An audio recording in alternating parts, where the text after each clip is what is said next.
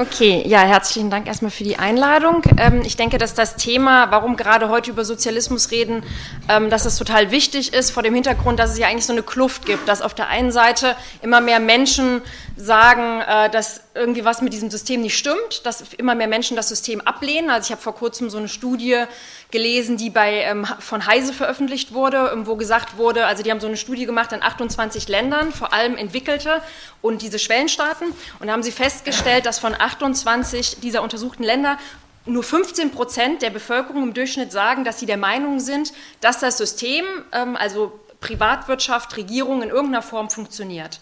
Und 53 Prozent haben gesagt, ähm, dass sie der Meinung sind, es funktioniert nicht. Ähm, trotzdem äh, sind viele Menschen, die auch heute ähm, aufbegehren gegen CETA, gegen TTIP, in Rumänien gegen Korruption, in USA jetzt gegen Rechtspopulismus, gegen Trump auf die Straße gehen, fehlt vielen Menschen eine Alternative, für die es sich zu kämpfen lohnt, eine gesellschaftliche Alternative. Und es hat viel damit zu tun, dass das, was es im Ostblock gegeben hat, äh, diskreditiert ist. Und da hat, glaube ich, ähm, Klaus Steinitz ähm, völlig recht. Das heißt, die Hauptfrage ist, wie können wir diese Lücke eigentlich schließen ähm, dazwischen, dass eigentlich ja die objektiven Bedingungen heute sehr reif sind. Im Vergleich zu 1917 war ja noch ein bisschen komplizierter, aber ich sage mal, das Niveau der Produktivkraftentwicklung heute, der Produktivität, aber auch die, möglich, auch die Möglichkeit für Internationalismus eigentlich heute und so weiter und so fort.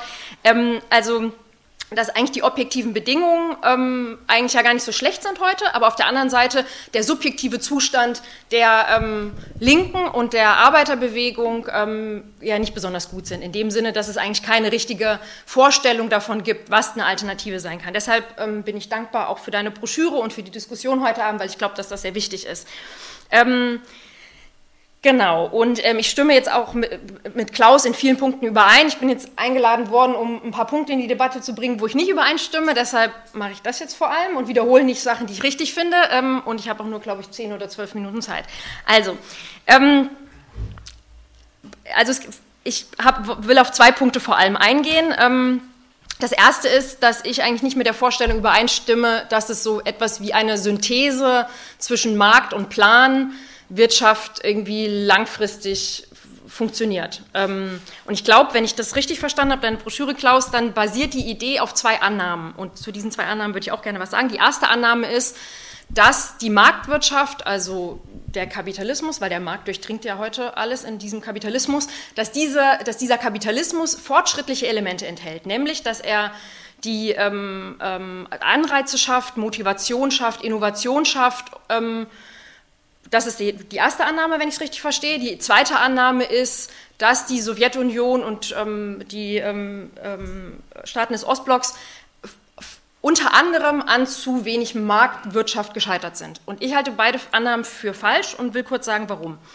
Ähm, zu dem ersten Punkt, also enthält der Kapitalismus fortschrittliche Eigenschaften, führt der Kapitalismus zu Anreiz, Motivation, äh, Innovation. Das wird uns ja jeden Tag eigentlich erzählt. Ich glaube aber eigentlich, dass im Wesentlichen das Gegenteil der Fall ist. Also wenn man sich anschaut, wie das ähm, den meisten von uns wahrscheinlich geht, wenn sie arbeiten gehen, dann, ähm, also wir wissen ja, dass es, dass viele Menschen heute krank zur Arbeit gehen. Wir wissen, dass viele Menschen heute Überstunden ähm, ansammeln. 1,8 ähm, Millionen Überstunden gibt es, glaube ich, ähm, ähm, pro Jahr ähm, zusätzlich ähm, viele Menschen äh, eine Nullstundenwoche haben, weil sie erwerbslos sind, weil ihre Arbeitskraft ähm, in dem Sinne nicht ähm, profitträchtig gebraucht wird.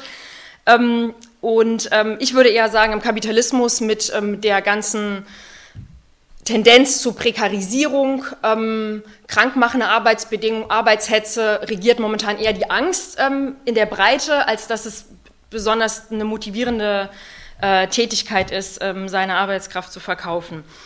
Ähm, also Beispiel Krankenhäuser. Ich bin sehr in dieser Bewegung für mehr Personal im Krankenhaus ähm, engagiert. Da ist es tatsächlich so, dass die Leute sagen, sie lieben ihren Job, Krankenschwester, Krankenpfleger zu sein, aber sie gehen jeden Abend mit einem schlechten Gewissen nach Hause, dass sie die Patienten nicht richtig pflegen können.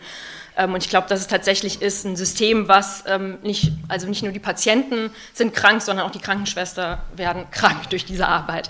aber auch die ganze Frage von Innovation. Ich finde, dass das System dort innovativ ist, wo Profite winken, also Pharmaindustrie. Ähm, ist es ja oftmals so, dass sich Konzerne behindern, dass in der Krebsforschung ähm, es eigentlich nicht so funktioniert, wie es funktionieren könnte, weil es eben ähm, vor allem um Konkurrenz und Profit geht und nicht im Interesse quasi der ähm, Bevölkerung vor allem gewirtschaftet wird. Und die ganze Debatte zur Digitalisierung in Industrie 4.0 zeigt es ja eigentlich auch, was es für Möglichkeiten gäbe, mit diesen ähm, technologischen ähm, Errungenschaften, Fortschritten eigentlich ähm, unser aller Leben zu verbessern. Aber wir wissen eigentlich ja jetzt schon, dass es im Endeffekt vor allem dazu führen wird, dass der Arbeitsdruck auf uns alle wieder gesteigert wird. Ähm, also in dem Sinne glaube ich, dass diese Annahme, man kann aus dem Kapitalismus da total fortschrittliche Eigenschaften rüber retten, das sehe ich nicht so. Zu der zweiten Annahme, ähm, was ist gescheitert? Ähm, in der Sowjetunion, in der DDR. Also ich würde nicht sagen, dass dort die Planwirtschaft gescheitert ist oder die Idee, dass demokratische Plan Planung total sinnvoll ist, dass es viel sinnvoller ist, dass man gesamtgesellschaftlich plant im Vergleich zu einzelwirtschaftlicher, anarchischer Planung, Kapitalismus, wo ja auch jedes Unternehmen plant.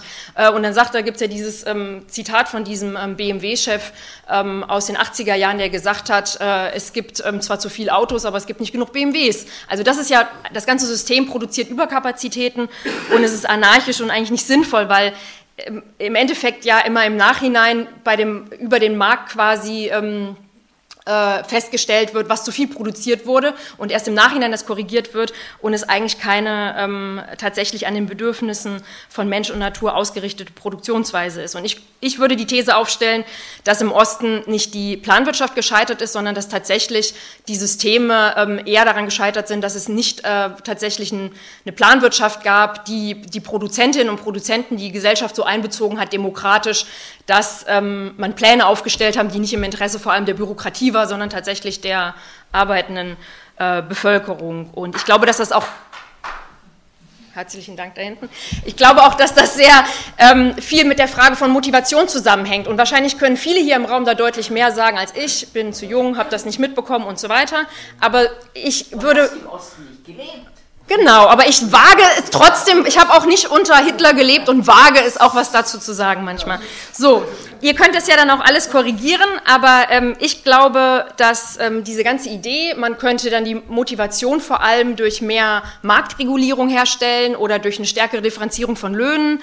Also die ganze Idee, dass man das alles monetär herstellt, ich glaube, dass eine Motivation für Menschen doch viel größer ist, wenn sie tatsächlich an solchen Plänen beteiligt sind ähm, wenn sie merken, dass ihr Lebensstandard steigt und wenn sie wissen, dass das quasi in ihrem ähm, äh, Interesse ähm, geschieht. Und wenn ich es historisch richtig verfolgt habe, war es ja so, dass in vielen dieser Länder auch in den ersten Jahren der Planwirtschaft ähm, es eine viel höhere Motivation gab und auch eine, ähm, äh, also dass sich dann auch quasi eine Arbeitsproduktivität niedergeschlagen hat und auch 41 bis 45, als es darum ging, den Faschismus zu schlagen, da hat ja die Planwirtschaft totale Wunder bewirkt, weil die Leute das Gefühl hatten, ist es total zentral, ähm, jetzt ähm, den Faschismus ähm, zu besiegen und für die Verteidigung des Landes zu kämpfen.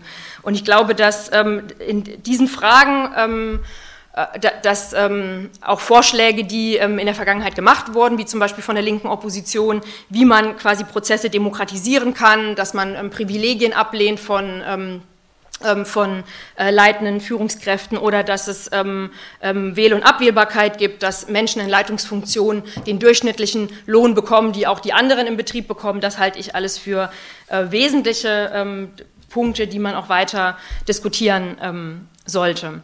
Ich glaube aber auch, dass diese ähm, Vorstellung, dass man beides miteinander verbinden kann,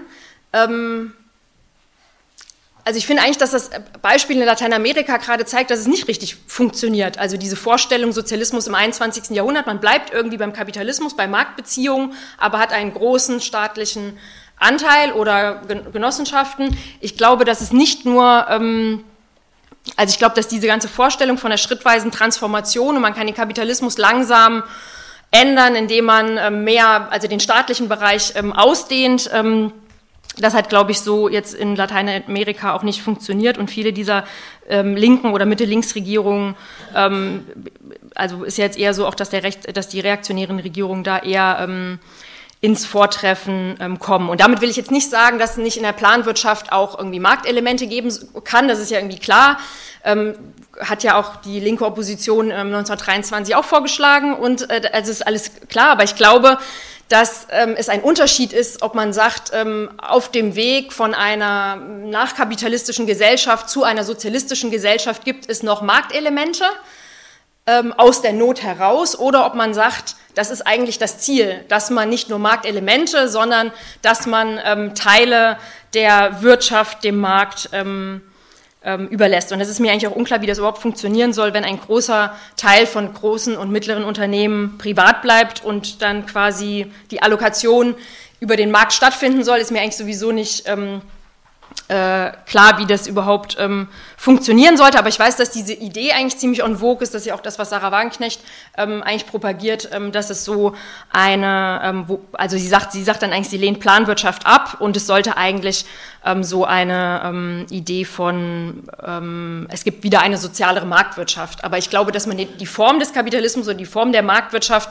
auch nicht einfach zurückdrehen kann, weil ja die Situation auch jetzt beispielsweise Nachkriegsgesellschaft, was du angesprochen hast, ja auch eine Sondersituation gewesen ist. Und ich glaube, glaube, dass in der jetzigen Phase ähm, des Kapitalismus, dass es ja kein Zufall ist, dass es diese ähm, krisenhafte Phase des Kapitalismus ist. Und ich glaube, dass, dass das nicht einfach wieder funktioniert, jetzt zu einer ähm, neo-keynesianischen ähm, Entwicklung zu kommen, ähm, mit größeren, mit mehr Genossenschaften, größerem staatlichen ähm, Anteil. So, und in dem Sinne glaube ich, dass das Ausmaß von Verstaatlichen oder Existenz von Marktelementen immer abhängig ist vom Stand der Produktivkraftentwicklung, aber auch von der internationalen Ausdehnung ähm, von der, des revolutionären Prozesses. Und das finde ich einen wesentlichen Punkt.